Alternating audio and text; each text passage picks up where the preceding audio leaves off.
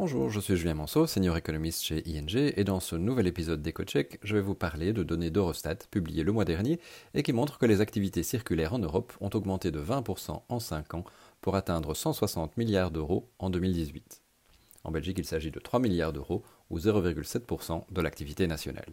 Alors, qu'entend-on exactement par économie circulaire? Bien, en fait, ces chiffres sont peu représentatifs car il ne représente que la valeur ajoutée dans les activités de recyclage, de réparation ou de leasing de matériel. Or, l'économie circulaire, c'est beaucoup plus large.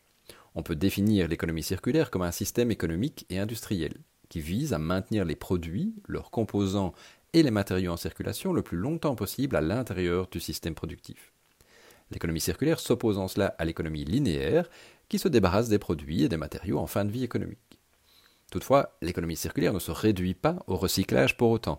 Tous les produits ou techniques qui permettent de réduire la masse de déchets à recycler font partie de l'économie circulaire. Et cela concerne toutes les étapes de la vie d'un produit, quel qu'il soit. Ça commence par les matières premières, auxquelles les producteurs peuvent substituer des intrants recyclés. Ainsi, le taux d'utilisation de matériel recyclé dans les matières premières industrielles est passé de 12 à 24% dans notre pays entre 2010 et 2019 une progression nettement plus forte que la moyenne européenne qui restait de 12% en 2019. Pourtant, l'Europe exporte beaucoup de matières premières recyclées, mais pas assez. En fait, elle exporte encore plus de tonnes de déchets que de matières recyclées. 31 millions de tonnes de déchets, dont la moitié vers la Turquie et l'Inde, contre 25 millions de matières recyclées. Au vu de la croissance des pays émergents et des besoins mondiaux en matières premières, le recyclage semble être une voie obligatoire pour les matières premières.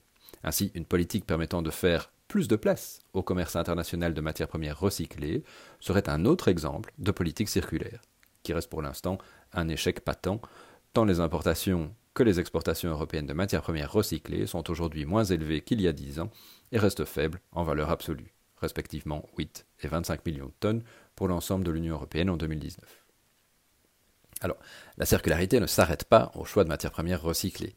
Elle continue dans la conception et la fabrication des produits, en limitant leur nombre total de composants et en privilégiant des composants facilement recyclables.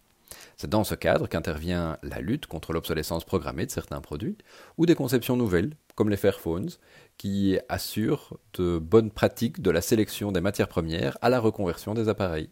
Plus près de chez nous, le Fab Lab à Bruxelles fait la même chose pour du matériel audio.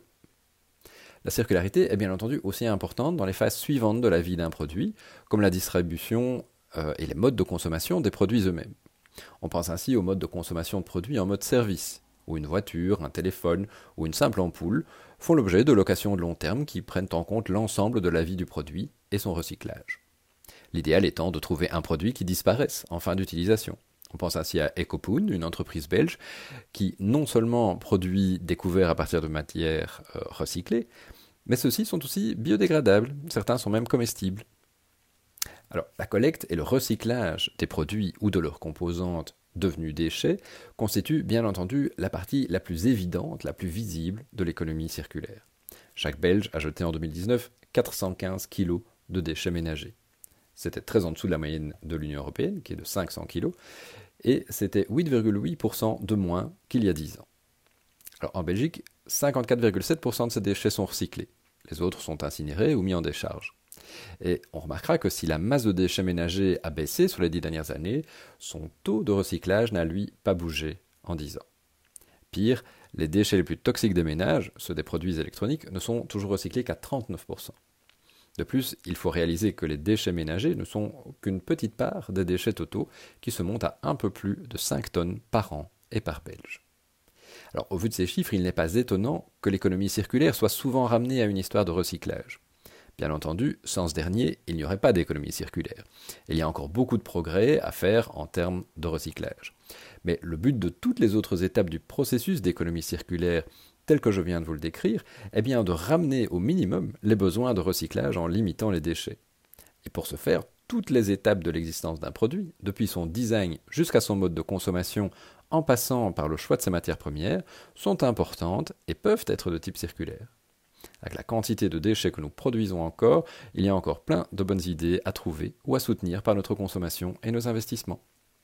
Je vous remercie pour votre attention et vous donne rendez-vous dans une prochaine édition d'EcoCheck.